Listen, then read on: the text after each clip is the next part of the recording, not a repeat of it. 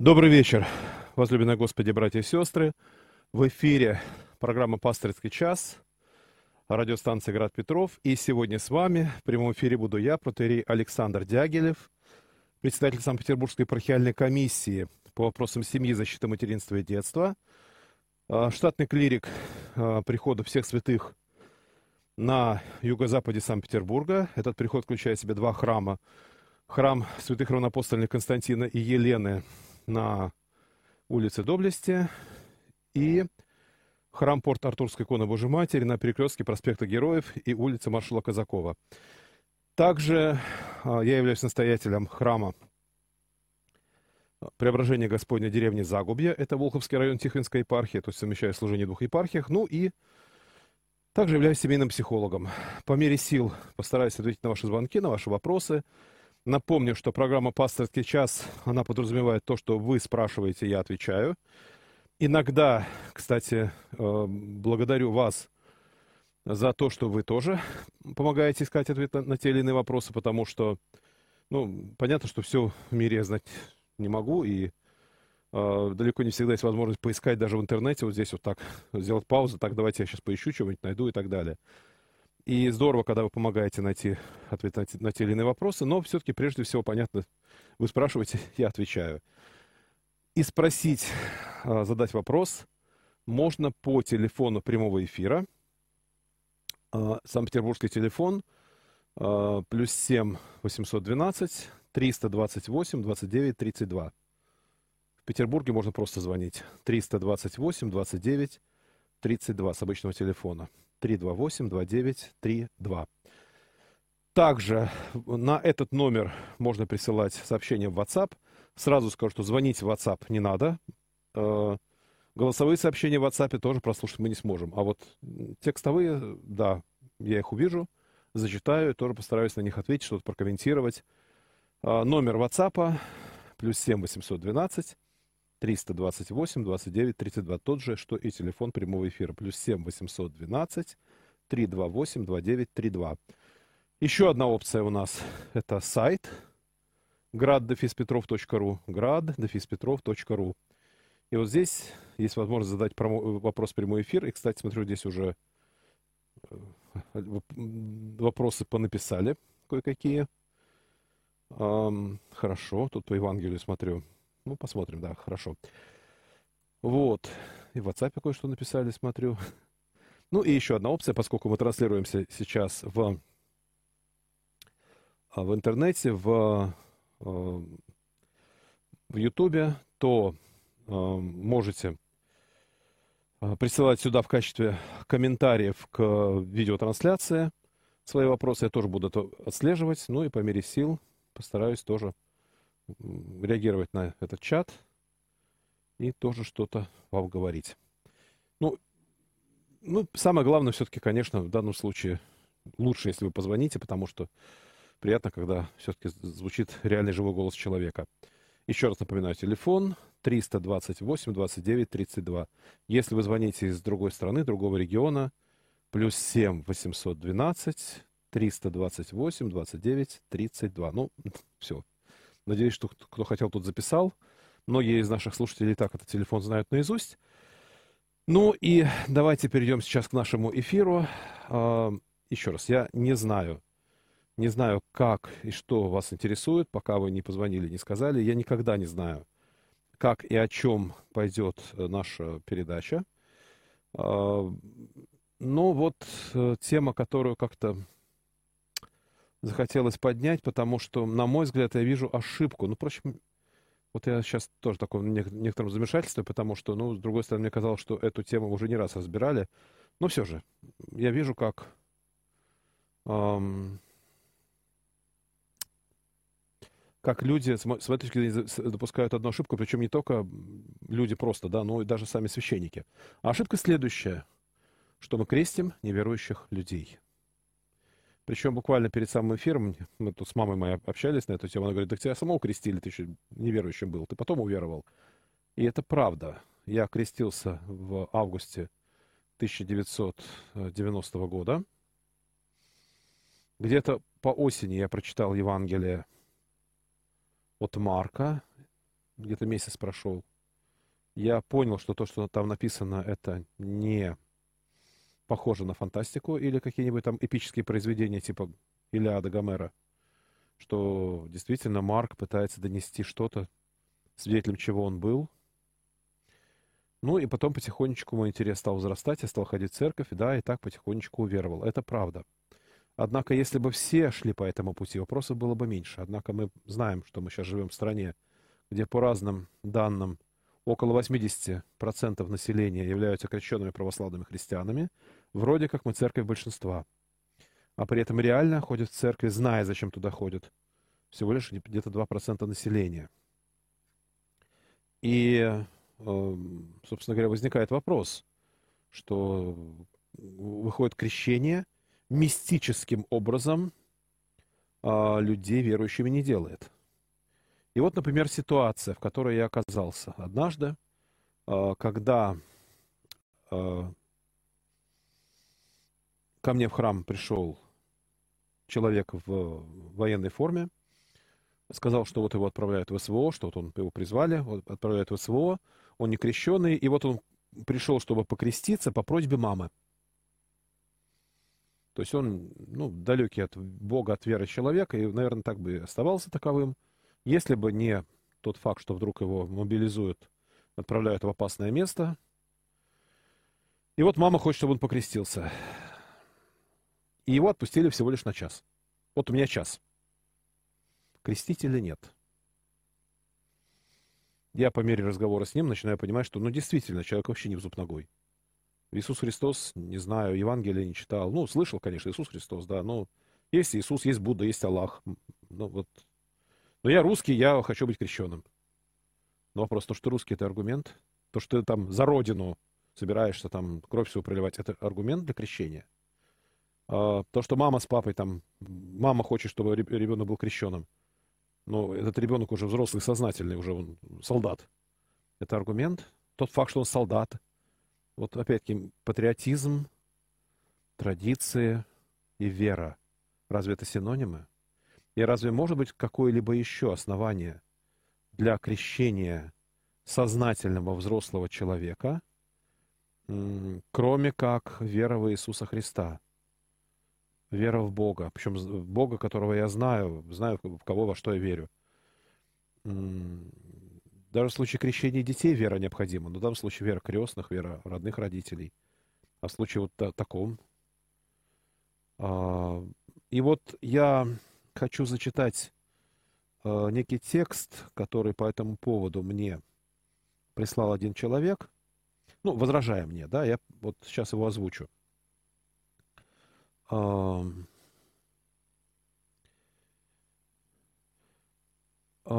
понимая, не понимая, тот мальчик-воин делом исполнил заповедь послушания родителю и, защищая нас, по сути, исполняет другую о любви, ибо нет больше любви. Да. Не знаю, вернется он или нет. И это только те поступки, о которых нам стало известно. Богу же видно все. И вот окажи, откажи вы ему в крещении перед лицом опасности, потому как именно так трактуется э, вот ваша точка зрения – Думается, ответ держать пришлось бы серьезный в случае его преждевременной гибели. Спаси и сохрани его и всех наших воинов, смилостивый Господи, аминь. А передо мной стоял вопрос, а не, не отвечу ли я, наоборот, перед Богом за то, что я крестил, крестил неверующих? Он дал конкретную заповедь, кого крестить, кого нет. В Евангелии. Если я живу, ориентируясь на Евангелие, я христианин. Если я начинаю какие-то обычаи и так далее ставить выше Евангелия, то христианин ли я, ученик ли Иисуса Христа, или ученик русской народной традиции, что, или вот, ну, является ли даже смертельная опасность основанием для крещения неверующего человека? Я могу вам привести один пример, когда я крестил человека без сознания. Он был э, водителем там, где работала моя супруга, и однажды под, он ее подвез э, там, до одного места, где нужно было. И сказал ей по пути, узнав, что она жена священника, что вот, эх, хочу креститься, да вот только вот все времени нету, все время на работе. И через два дня инсульт его ударил. И мне позвонили, когда он уже был без сознания. И, к сожалению, он буквально через два дня и умер, не приходя в сознание. Но вот я пришел к нему в больницу, он лежал без сознания, я его крестил. Но почему я его крестил? Только потому, что он произнес моей супруге эту фразу «Я хочу креститься». То есть хоть какое-то исповедание должно быть. Я хочу креститься. Конечно, в идеале, конечно, если бы он был в сознании, я бы с ним поговорил про Иисуса Христа и так далее, но вот в, этой ситуации, думаю, этого достаточно. А в случае этого, например, солдата, хочешь ли ты креститься? Ну, мама хочет, чтобы я крестился. Я бы, может быть, не, не, не пришел бы, да, вот, ну, честно мне сказал. А, вопрос, крестила его или нет в итоге? Да, крестил. Но вот этот час я предпочел 40 минут потратить, ну, хоть на какую-то катехизацию. И потом я его крестил чином поскору. Есть такой чин требники. Как раз. Как в случае смертельной опасности. Так вот она и, будем считать, что она и была раз уж так, да, я не стал отказывать. Но если бы солдат начал мне говорить, как о моей жизни такое было, я пытаюсь катехизировать, например, крестного, он мне прямо говорит, кончайте мне мозги промывать, я вашего Бога верить не собираюсь, меня попросили быть крестным.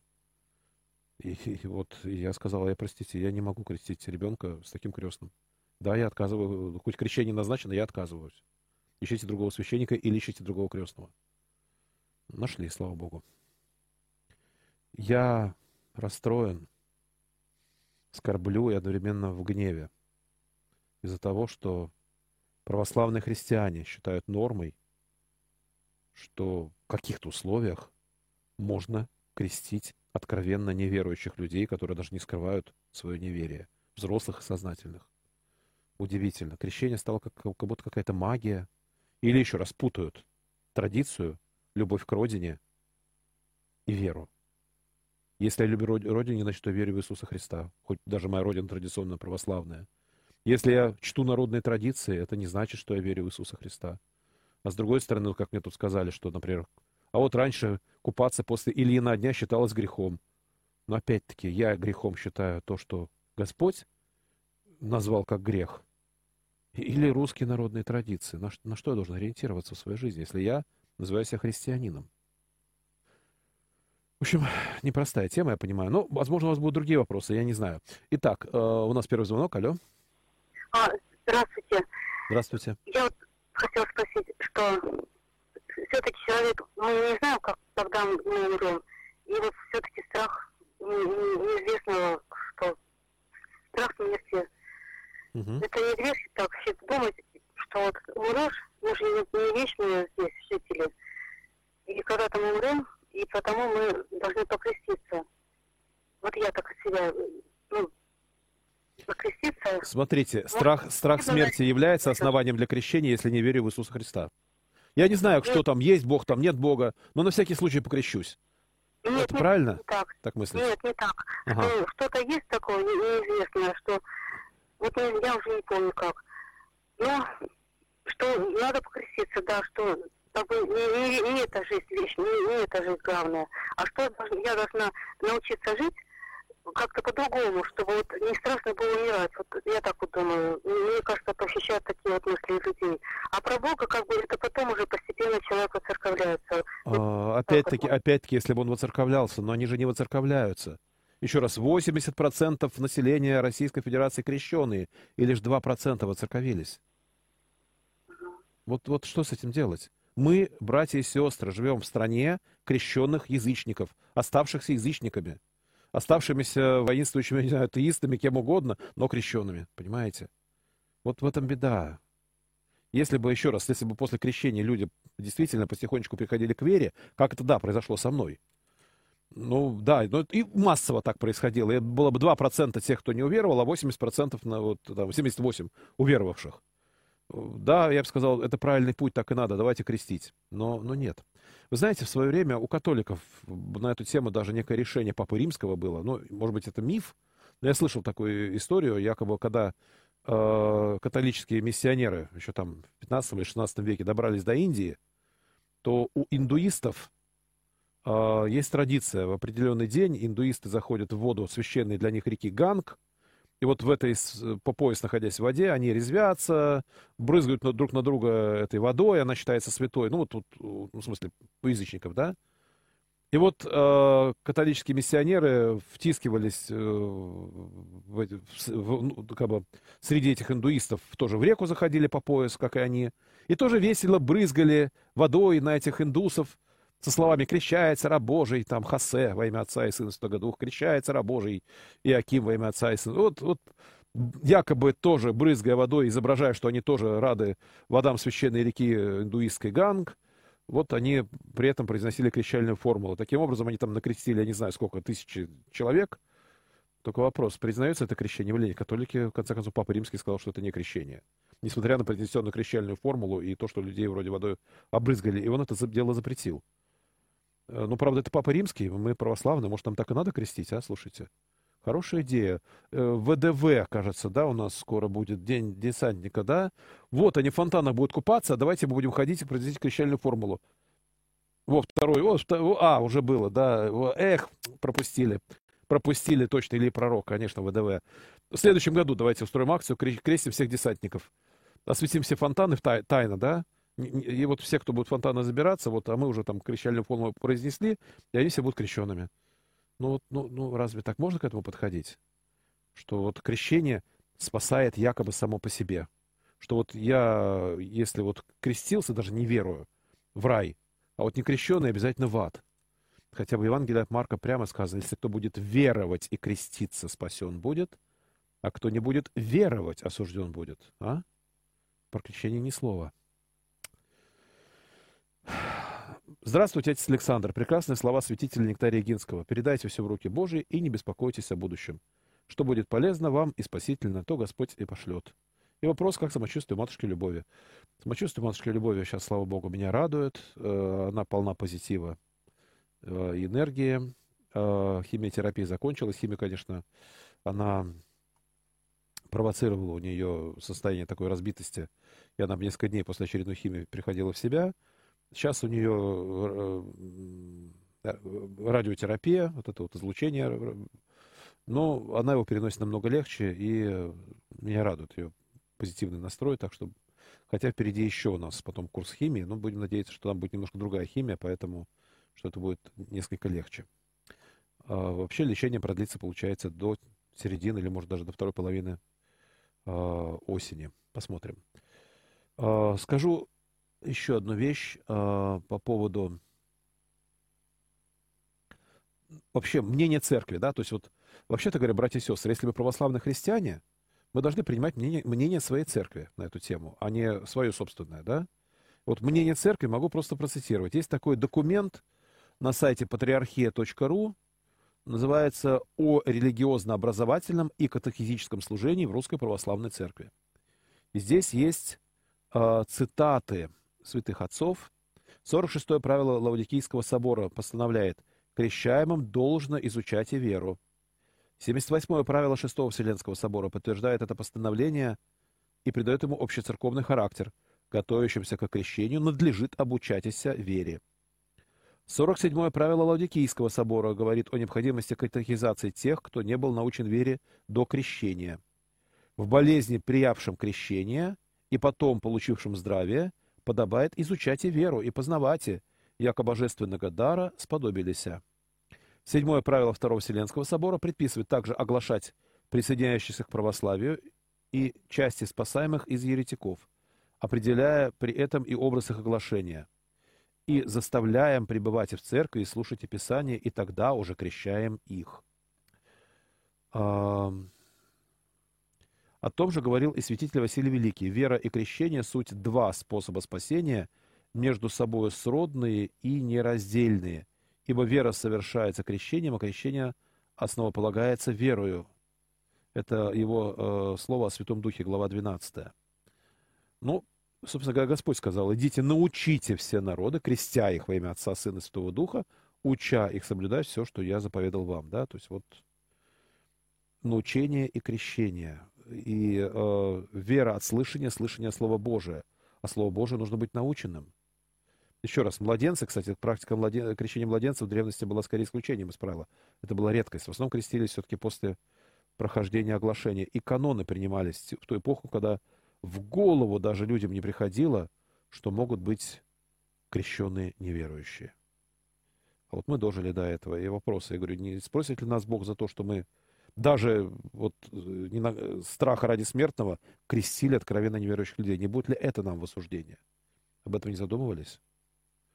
Хорошо, давайте посмотрим, что у нас есть тут. Так, в Ютубе никто ничего не пишет. Ладно. В WhatsApp.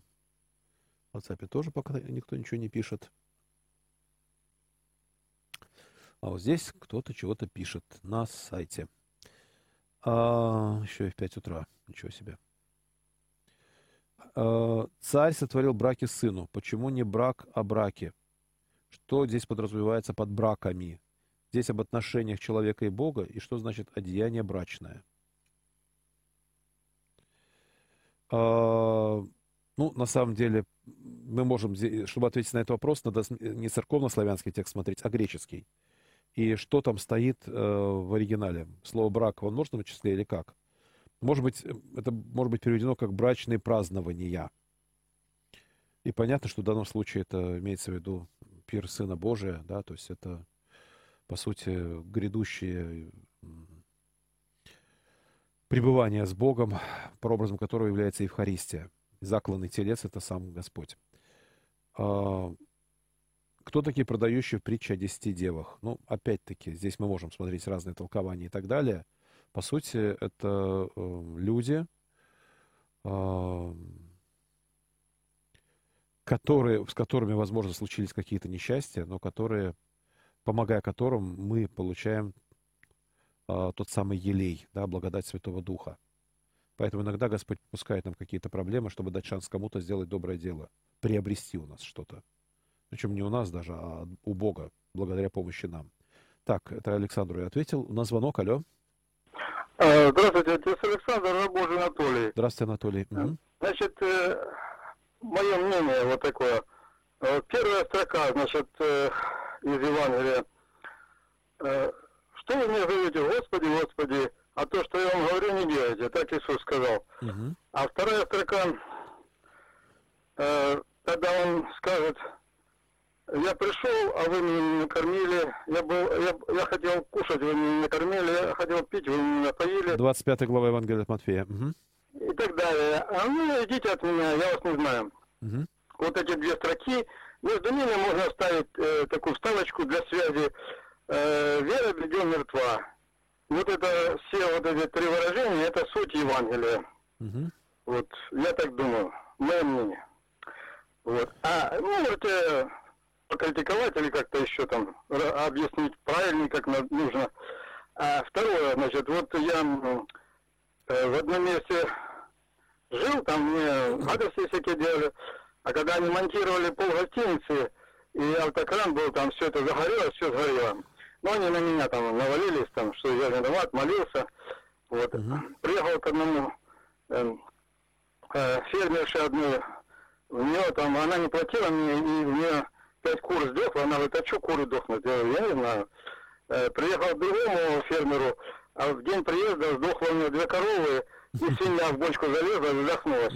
Вон на меня это все, понимаете? Вот, вот что такое происходит, я не понимаю. Не, они, конечно, зло не делают, но что, э, что вот это э, происходит, из-за чего это, кто это так все это творит? Это Святой Дух или что это такое? Почему Святой Дух? Вы знаете, ну, во-первых, мы не знаем, почему, из-за чего Господь попускает. С другой стороны, помимо воли Божьей в этом мире совершается еще и воля бесовская, например. Вот. И, э, ну, с этой точки зрения э, мы просто должны понимать, что может быть совпадение, может. Может быть бесовское искушение, может быть. И уж на третьем месте, что Господь зачем-то попустил. Но все, что Господь не то, что не попустил, воля Божия, да, может быть воля Божия, может, но э, воля Божья, э, попущение в любом случае есть, да, воля Божья, она всегда осмыслена. И она, как правило, все благо.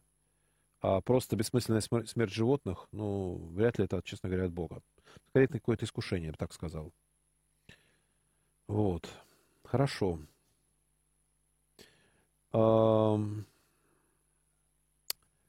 Что у нас там еще есть?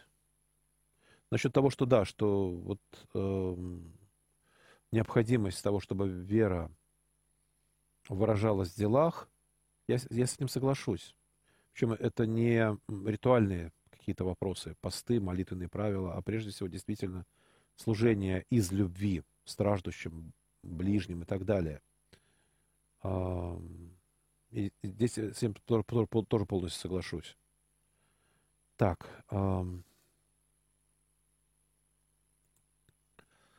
О торгующих в храме эти слова актуальны только для того времени, или они реальны для любой исторической ситуации.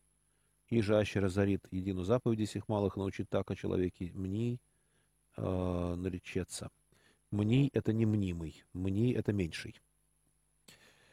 Э, скажем так, э, торговля в храме в данном случае тоже скажу, да, это не про свечной ящик, а про, скорее, целый бизнес, целую индустрию, когда в притворе храма торговали жертвенными животными, причем был, реально был базар просто-напросто. Разные торгаши, менялы денег и просто занимались бизнесом. То есть это вот если я в храм прям пущу, например, какую-нибудь православную ярмарку, и тут тут же служба совершается, тут же там, да, купите мед из такого-то монастыря. Вот, вот, вот это было бы в чистом виде. То, о чем Господь говорил. То есть храм из места молитвы превращается в место бизнеса. А, то, что в храме собираются пожертвования, и в древности соверша... собирались. И а, если вы хотите поставить свечку, да, есть два варианта. Завести пчел – Э, добыть воск, сделать свечку, поставить в храме, чтобы в том месте, где братья и сестры во Христе собрались, было светлее. Может быть, э, другой вариант, да, что есть люди, которые этим профессионально занимаются, разводят пчел, делают свечки, а вы, да, вы купаете. Да, храм покупает у них за свой счет, а вы приходу компенсируете для того, чтобы эта свечка была вашей. В бесплатной свечке смысла нет, потому что это если вы откуда-то ее взяли, там, свистнули и так далее. Так или иначе, это некая жертва все-таки. Если вы взяли, ну, даже лежат свечки порой в некоторых храмах за пожертвование, просто бесплатно поставили, ну, что, как бы, да, нужно понимать, но ведь эту свечку храм, приход приобрел, значит, она принадлежит приходу, а не вам, это не ваша жертва. Э, еще звонок, алло. Добрый вечер, отец Александр. Добрый вечер, да. Я угу. раб Божий Александр. Угу. Вот о крещении э, вот из моего, из моей жизни меня крестили еще при Сталине. Никто, храмов не было, и никто мне о вере и о Христе не говорил. Но через 40 лет я пришел в церковь и стал христианином. Вот до сих пор пребываю. Но вопрос у меня не в этом состоит. Вот 1 Коринфянам, глава 3, стих 9. Угу. Вот. «Ибо мы, сработники у Бога, а вы Божье Нива, Божье строение. Вот хотелось бы ваш комментарий на, на этот стих. А, ну, на самом деле, образ церкви как Нивы, как здание, особенно здание, еще как тело, тело Христова, во главе Христос, а мы члены. Это те образы, которые, а, ну, Нива, соответственно, жатва, да, вот это вот э, урожай, семя, плод, э, пшеница – Помните, это, эти образы есть и в Евангелии, и у апостола Павла. То есть это различные образы церкви. И, соответственно, апостолы — это те, кого Господь поставил трудиться над тем, чтобы Нива приносила плод, чтобы здание созидалось, камушек к камушку. Причем различные, порой не похожие друг на друга, камни, балки, бревна, чтобы превращались в единое здание. Даже сено солома. Ее покрывают, покрывали крышу в древности порой. Ну и, собственно говоря, вот в данном случае апостол Павел показывает свое предназначение, да, и то, что э, какой должен быть результат. Но опять-таки нужно понимать, что это э, некая притчевая иллюстрация, скажем так. Матфей 25, 16, 17. В этой притче говорится, чтобы рабы приобрели другие таланты, благодаря данным им от царя. Именно другие – не развивали полученные и не, разде... не делились ими, а трудились в имеющихся, что подразумевается под другими талантами. А, я бы сказал так, что поскольку слово «талант» у нас воспринимается как ну, талантливый человек, да, то здесь невольно возникает мысль, что это какие-то там таланты именно вот талант, ну, там, петь, танцевать и так далее. Но все-таки в данном месте Евангелии речь идет о денежной единице под названием талант. И умножение талантов, да, то есть э, тебе Бог дает что-то, а ты должен это умножить. Э, Причем неталантливых людей на самом деле нет. И всем Бог что-то дал. Нет людей, которым были бы вправе сказать перед Богом, а ты, Боже, мне никаких талантов не давал. Каждому из нас от Бога что-то дано, что-то нет. О том, какие бывают дары Святого Духа, вот эти, по сути, таланты, вы можете почитать в 12 главе первого послания к Коринфянам. Хотя я не буду настаивать, что то, что там перечислено, это исчерпывающий список. Нет. Возможно, талантов еще больше. Машину водить, машину чинить, не знаю, хирургические операции проводить, кораблем управлять, да, всякое, да. И вот каждый в церкви выполняет какую-то роль. Каждому от Бога что-то дано, и вот э, это мы должны использовать для служения Богу и ближним. И э, да, нам дано, но мы должны, чтобы при, приумножить. Точно так же, как пшеница, да, вот нам, нам в нас сеяно Слово Божие, а мы должны вырасти колос, чтобы этих, из нас уже Слово Божие распространялось дальше. Да, мы уверовали, и это семя веры нас преобразило, и уже из наших уст исходит. Как э, семечко, упавшее в землю, производит колос, которым 30, 60, а то и 100 таких же семян. Да, дальше понесло семя Божие в этот мир. Ну, как-то так. Так, в WhatsApp никто ничего не пишет. У нас полчаса до конца эфира. Вот всегда, всегда, всегда обидно, когда именно ближе к концу передачи эм, начинаются какие-то интересные вопросы. Александр пишет. Разве сейчас в церкви не спекулируют, продавая что-либо в церковной лавке? Эм, что значит спекулируют? Хороший вопрос на самом деле. А, дело в том, что там речь шла о личной наживе да, в Иерусалимском храме. Еще раз, это были частные торгаши, которые договаривались со священниками, чтобы... Дело в том, что священники в жертву Богу приносили животных только беспорочных. А какое животное без порока? Да? При желании в любом животном можно какой-нибудь порок найти. Не того цвета волосинка. Да? И вот те торгаши договаривались, что вот те животные, которых мы продаем, чтобы священники принимали без рассматривания. За это священникам тоже что-то отчислялось. И это были разные торгаши, которые, еще раз, буквально как на базаре. У меня лучший барашка, купи, жертву Бога, самое лучшее. А у меня там, ну и так далее, да, вот начиналось это. Также голуби и все прочее, что жертву приносилось. Причем люди без этого обойтись не могли. Вот сейчас вы вправе свечку как поставить, так и не поставить. Вы имеете полное право, полное право в наши дни прийти в храм, не положить в кружку для пожертвований ни, ничего, не купить ни одной свечки, не подать ни одной записки, тем не менее вы будете стоять на службе. Может быть, какая-нибудь бабка на вас пшикнет за это, когда мимо вас стрелочка будет проходить пожертвований. Но это ее проблема, на самом деле. Скорее, она грешит. Вот. А так, ну, тем не менее, вы причаститесь, да? А, но другое дело. Смотрите, Давайте так. В древности люди приносили все то, что было необходимо для того, чтобы служба совершилась. А что нужно для того, чтобы служба совершилась? Давайте подумаем. Прежде всего, хлеб и вино. Хлеб. Люди реально выращивали пшеницу или покупали пшеницу, мололи ее еще не так давно, в начале 20 э, века, даже моя мама это застала, она рассказывала, как в деревнях Хлеб не перевозили, не продавали. Люди сами вот пшеницу мололи каменными жерновами. А, дело в том, что мука естественного помола, специально не обработанная, в ней заводятся жучки. Поэтому муку э, обычно долго не хранили. Э, хранили в виде зерен. Зерна хранятся лучше. Э, в сухом месте зер, зерна могут очень долго храниться. И вот зерна брали и непосредственным мололи то количество муки, которое было необходимо здесь сейчас, чтобы испечь определенное количество хлеба. И вот люди мололи муку сами, пекли хлеб, просфору, приносили в храм. И, кстати, каждый хотел, чтобы на его хлебе была сложена литургия. Вино то же самое. У людей были виноградники на Ближнем Востоке. Люди сами делали вино, приносили. И каждый хотел, чтобы на вине именно из его амфоры была служена литургия. Но с вином было проще. Из каждой амфоры, что люди принесли по чуть-чуть, слили в чашу, чашу набрали, вот эта единая чаша, принесенная всеми нами. А с хлебом как поступать? А, диакон или священник выбирал какой-то один хлеб его приготовлял, там обрезал края, которые часто были очень э, сухими, потом поджаристыми и так далее.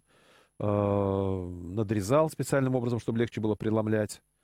А потом из этого развился чин проскомидии. Сверху, как правило, изображали крест. И на этом хлебе. Вот, и клал его на дискос. А остальным-то обидно, что их хлеб не, не выбрали. Хочется, чтобы на, на моем хлебе послужили. Тогда из остальных хлебов брали по маленькой частичке и тоже клали на, на дискос. И вот получалось вот этот основной хлеб, выбранный, обрезанный, а, под названием агнец, и маленькие частички от других хлебов, это единый хлеб, принесенный всеми нами. Так же, как в амфору. Э, из амфор в чашу слито вино из разных амфор, но вот оно, чаша набралась, мы все принесли это вино. А потом, впоследствии, это тоже развилось в чин проскомидии с поминовением Божьей Матери, святых, а, здравия, упокоения и так далее. Но, вообще-то говоря, с этой точки зрения, частицы становятся телом Христовым. Это еди... все, что на дискосе, единый хлеб, принесенный всеми нами. Дальше э, возникает вопрос, что еще нужно? Ну, давайте так. Действительно, свечи или лампадное масло, лампады, чтобы, особенно в древности, когда совершались э, службы в катакомбах, по ночам, в тайных комнатах, э, скрываясь от гонителей, чтобы там, где мы собрались, было светло, чтобы вообще мы что-то читаем, какое-нибудь послание апостола Павла, чтобы было текст видно. Светильники были просто необходимы. Это сейчас у нас электричество. Что еще нужно? А, уголь, ладан, кадила, соответствующая утварь, сами эти чаши, дискосы. А, ну, банально, чтобы сверху штукатурка не сыпалась, камни не падали чтобы вокруг не, не помойка была, а более-менее прибранное помещение, прибраться, убраться, мусор убрать, отремонтировать помещение. Это все вклад то, чтобы литургия состоялась. И вот когда мы молимся о плодоносящих и добродеющих во святем и всечестнем храме всем, плодоносящие — это не беременные. Плодоносящие — это тот, кто участвует в проскомидии, приносит свой дар — который по-гречески называется просфора. Изначально просфора — это вклад в то, чтобы литургия состоялась. То есть это не только маленький хлеб, из которого частица вынута. Изначально это любой вклад в то, чтобы литургия состоялась, это просфора. Процесс принесения просфоры — проскомидия. Так вот, эта просфора могла быть, вот я говорю, в виде хлеба, в виде вина, в виде там, угля, ладана, масла и так далее. Это вот человек что-то принес, это плодоносящий. А добродеющий — это тот, кто а, либо участвует в самой службе непосредственно, хор поет там и так далее. А, кстати, батюшки, диаконы и так далее. Либо вот убрался в храме, делом сделал так, чтобы литургия состоялась. Кстати, поддержать диаконов, а, священников, поющих, чтобы они тут с голода не падали, да, то есть, потому что, чтобы служба совершалась, чтобы литургия в этом мире совершалась, нужно, чтобы батюшки были, были в нормальном состоянии. Это тоже своего рода вклад проскомитию. Вклад в то, чтобы литургия состоялась, это просфора. Вот. И люди раньше это делали все сами. Сами пекли, приносили хлеб, сами готовили вино, приносили, уголь, э, ладан, там и так далее. Вот. Но потом это стало сделать централизованно, так проще. Тем более здесь на Руси, где виноградников своих нет. Ну, сейчас они как бы стали появляться, но тогда климат был другим. Виноград привозили откуда-то издалека, там, с южных стран. Ну, хлеб тоже пшеницу, кстати, не всегда можно было достать. Ржаная мука, пожалуйста. А пшеничная, ну, это тоже откуда-то приходилось привозить. И вот храмы, приходы стали это организовывать централизованно, что вот, вот мы закупаем, находим там хлеб, просфоры, да, должным образом испеченные, вино, ладан, откуда-то тоже порой заморский, ну, а по нужде еловую смолу. Э, то есть какие-то такие вещи. И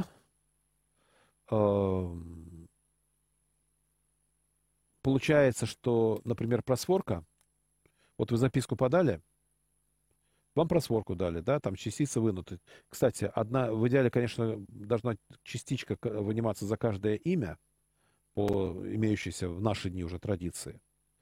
В древности, кстати, был другой подход. Просто из каждой просфоры по одной частичке вынималось, и все. И, и даже у нас, собственно говоря, в настольной книге Священного церковного служителя прямо сказано, одна частица за э, нескольких человек или несколько частиц за одного человека, принципиальной разницы нет.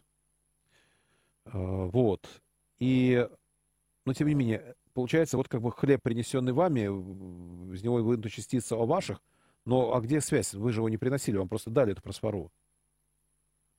Приход, вот, например, 9 августа в деревне Загубье Волховского района Ленинградской области, где вот я настоятель, будет престольный праздник.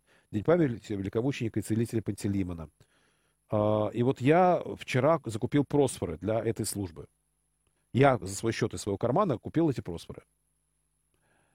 И получается, все, что вот я буду совершать, это будет на моем хлебе. Это вот весь хлеб, все просфоры, они мои. Я их купил из своих денег личных. И как сделать так, чтобы этот хлеб или хотя бы частичка этого хлеба стала вашей? Правильно компенсировать мне раз я за свой счет купил. Если это официально приход, как юридическое лицо покупает, значит приходу компенсировать. И когда вы даете денежку вместе с запиской, вместе со свечкой, кстати, и так далее, то вы компенсируете приходу то, что он вложил, причем не только за конкретно эту свечку, но и за много чего, за то, чтобы, опять-таки, потолок не обваливался, за то, чтобы подметено было, за то, чтобы хор пел и так далее. И на самом деле э, Сказать, что это спекуляция, мягко говоря, сложно. Кроме того, люди, которые начинают критиковать порой, что вот в храмах у нас там ценники стоят, наверное, да, по-своему право, ценников быть не должно бы. Но я скажу и другое. Если уж хотите, чтобы было все по-правильному, каждый человек, который называет себя православным христианином, вообще-то говоря, э, обязан э, поддерживать свой храм, свой приход материально, и в Ветхом Завете даже четко названо десятина. Почему нет заповеди о десятине в Новом Завете? Потому что мы в деньгах не нуждаемся? Нет. На эту тему я просто тему специально изучал. Просто Бог хочет, чтобы это было от души, а не по принуждению. Что Бог принудил, вот, вот заповедь, плати десятину и все, да, и ты обязан. А, об этом пишет святитель Иоанн Златоуст, когда Э, разбирает, э, вот если, если посмотреть греческий текст, и церковнославянский, кстати, то, что приносит Богу Авель, называется словом дар, то, что приносит Богу Каин, называется словом жертва. В русском тексте этого не видно, а вот в церковнославянском эта разница видна. И святитель Иоанн Златоуст, толкуя эту разницу э, терминов, он подчеркивает, дар, заповеди о жертвах Богу еще нет – и Авель приносит искренне, просто потому что этого хочет. А Каин, потому что младший брат делает такое благое дело, ну как же мне тоже надо. Но это уже как бы некое принуждение. Он не очень хочет этого делать, но как бы не отстать от младшего брата, поэтому он тоже собирает. И вот там что-то в жертву приносит. В жертву, да? Так вот, э, как раз отсутствие заповеди о десятине Новом Завете святитель Иоанн Златоуст толкует именно в таком контексте, что Бог хочет, чтобы мы приносили, но чтобы это было не по принуждению, как исполнение заповеди, которую ты обязан выполнять, а от чистого сердца. Но если по-хорошему, десятую часть того, что Господь Бог мне посылает здесь на земле, я отдаю свой приход, и тогда я получаю моральное право требовать. А вы, батюшка, в ответ, там, покрестите моего ребеночка бесплатно, э, примите мою записочку бесплатно, э, дайте мне свечечку бесплатно, я же десятую часть всего отдаю, да? То есть вот это было бы правильно. И если бы все те 80%, которых мы называем крещенными, которые, кстати, рассчитывают на то, что когда они умрут, что их отпоют и крестиком поставят на могиле. Но если бы при этом они не забывали десятую часть того, что Господь Бог посылает им на земле отчислять, у нас бы, ой, как церковь хорошо бы жила. И не нужно было никаких ценников ставить. А так получается вот то, что есть. Да? Это тоже где-то не очень правильно, но это от нужды. Но опять-таки, все-таки это не бизнес. И тем паче не частный бизнес торгашей, который тут же прям в храме купи, купи у меня. Да? Все-таки священницы, слава богу, между собой не конкурируют и не себе в карман кладут. Так, что-то... Где вопросы? Люди. 328, 29, 32. 328, 29, 32. Добрый вечер, отец Александр. Была в гостях в Ростовской области. Круг общения в основном воцерковленные люди. Но я попала в больницу, и меня поразило, как народ настроен против церкви, особенно попов, как говорят. И того, что в церкви много денег берут за землю, например. Что такое деньги за землю, я не понял, ладно. Спросила, если вы не верите в Бога, то зачем вам отпевание? Ага, я понял, про отпевание, видимо, речь. Отвечает, что так положено. У одной женщины икона Матронушки под подушкой, она в нее верит. И очень много примет суеверий ходит лечиться к бабушкам. Очень грустно от всего этого. Да, братья и сестры, и это потому, что мы крестим и не катехизируем. Или катехизируем тяп-ляп, одна беседа за полчасика. В древности катехизация занимала два года, так для справки. В некоторых случаях три года. А в некоторых случаях, если ты языческий жрец, до четырех лет доходила катехизация. И человек получал знания, всякий человек, на уровне, ну, буквально, вот, э, ну, скажем, первых двух курсов духовной семинарии каждый человек. А не только знания еще, да, еще нужно было доказать, что ты веришь.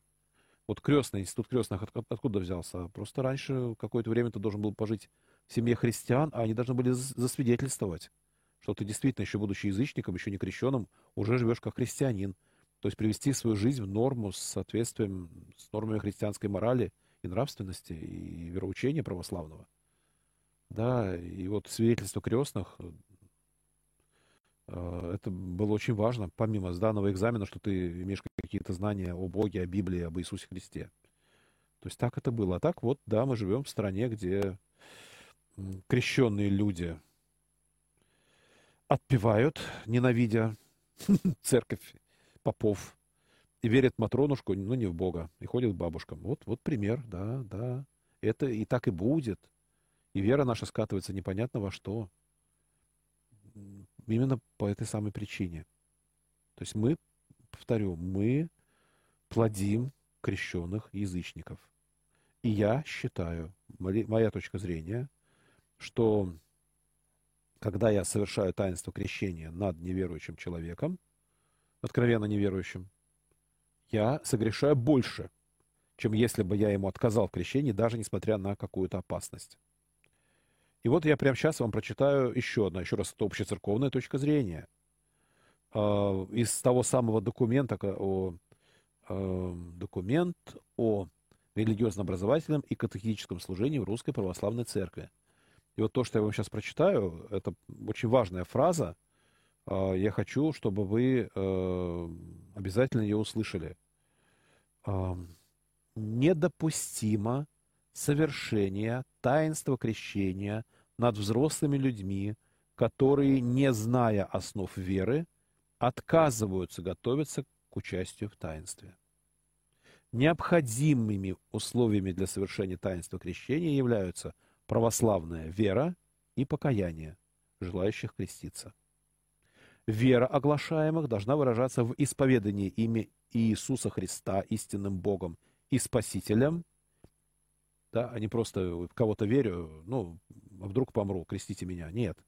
Тогда крестить надо во имя кого-то, и, и, кого я не знаю, и, и космических энергий. Ну, во что люди сейчас верят. Вот тогда вы, в это имя и надо крестить. А коль хочешь быть крещ, христианином, крещенным во имя Отца и Сына Святого Духа, ну вот нужно исповедать эту веру, зная, кто такой Иисус Христос, да, что, что значит Бог, что стоит за этим словом, понятием Бог? Почему мы называем его Спасителем? И еще, э, итак, в исповедании имя Иисуса Христа истинным Богом и Спасителем и в твердом намерении жить согласно учению Церкви и Слова Божия. И исповедание символа веры. То есть одного лишь исповедания символа веры недостаточно. Еще твердое намерение жить в соответствии с этой исповеданной верой. Так что не просто исповедовал, покрестился и живу как раньше. Нет. И, в общем-то, прям, если человек прямо заявляет, что не собирается свою жизнь менять, то тоже это, по сути, основание для отказа в крещении. Крещ... Таинство крещения не может быть совершено над человеком, отрицающим основополагающие истины православной веры и христианской нравственности. К участию в таинстве крещения не могут быть допущены люди, желающие креститься по суеверным причинам. В таком случае рекомендуется отложить совершение таинства крещения до времени осознания человеком подлинного смысла этого таинства. Несмотря на, может, опасность даже для жизни. Но если ты здесь сейчас не веришь, нет. Даже если ты за Родину, за Россию-матушку жизнь готов положить, кровь пролить, но ты в Иисуса Христа не веришь и не намерен менять свою жизнь в соответствии с учением Иисуса Христа, не исповедуешь его истинным Богом и Спасителем? Нет. Нельзя. И это официальное учение церкви. Это официальное учение церкви, а всякий православный христианин, который учит чему-то другому, по сути, отрекается от учения своей собственной церкви, которая выражена в данном документе, принятом на Архиерейском соборе, извините меня. То есть вот мнение, вот понимаете, может быть разное мнение по разным вопросам, но по этому вопросу мнение церкви выражено. И если вы в церкви, значит, или так считайте, или признавайте, что вы не православный христианин просто. А я не обязан, получается, вот если выбирать мнения, которые здесь высказываются, порой, или мне вот пишут, или вот, вот общецерковный документ, что я должен слушаться? Опять-таки, если христианин и считаю А, но в Евангелии или официально выраженном учении церкви написано Б, значит, я просто первое, что должен задуматься, что я не прав, ребята. Хоть даже я 30 лет своей жизни исповедовал, что правильно это А. И вдруг, если я вижу, что Б, значит, должно быть Б. А я 30 лет был неправ. Поэтому, еще раз, про таинство крещения, вот мнение церкви, вообще говоря, сказано, выражено в конкретном документе, с которым вы можете познакомиться на сайте patriarchia.ru в разделе «Документы», подраздел «Основные документы». И еще раз название документа, проще, почитайте его, о религиозно-образовательном и катехизическом служении в Русской Православной Церкви. Можете просто забить в любом поисковике о религиозно-образовательном и катехизическом служении в Русской Православной Церкви. А, документ утвержден определением Священного Синода Русской Православной Церкви от 27 декабря 2011 года. Прошу прощения, получается не архиерейским собором, а синодом, но все равно. По сути, это Малый архиерейский собор. И вот для нас решения Священного Синода тоже являются обязательными. И вот мнение церкви в данном случае выражено в этом документе по данному вопросу. То есть это не спорный вопрос, это однозначный вопрос. Вот ответ на него есть. Ой, но вот, тем не менее, да, я вижу, что мы видим, мы видим по факту, что порой мы православные даже не знаем собственную веру и официального учения собственной церкви. Вот задуматься о покаянии. Пойти на исповедь, если я считал иначе. Буквально так. Так, чего-то у нас здесь никто не пишет. Слушайте, наверное, лето, все разъехались. Тоже скажу, что сейчас у меня, вероятнее всего, последний эфир. А, за, начиная, завтра у меня, послезавтра две службы. А начиная с понедельника у меня начинается отпуск. И вот это последний эфир до отпуска. А потом я вернусь только в конце августа. И в эфир выйду тоже либо в конце августа, либо даже уже в сентябре. Посмотрим, как будет получаться. Такая вот ситуация. А, осталось 5 минут до конца эфира. Если что-то хочется спросить, звоните, пишите. 328 29 32. 5 минут еще есть. Вот. А я скажу тогда еще пару слов про 9 августа. Действительно, из-за того, что моя супруга болеет, мы в этом году приняли решение автобуса в Загубе не организовывать паломнического от Радиоград Петров, как мы раньше делали. Ну, просто сейчас нам тяжело, да, учитывая тут изменения. В прошлом году мой тесть представился, тоже он принимал непосредственное участие в организации приема, пока я служил, он там тоже, э, вот супруга заболела. И вот сейчас мы будем так это в щадящей атмосфере. Но, тем не менее, если вы своим ходом приедете, то мы примем с радостью, и служба, и церковный праздник все-таки будет.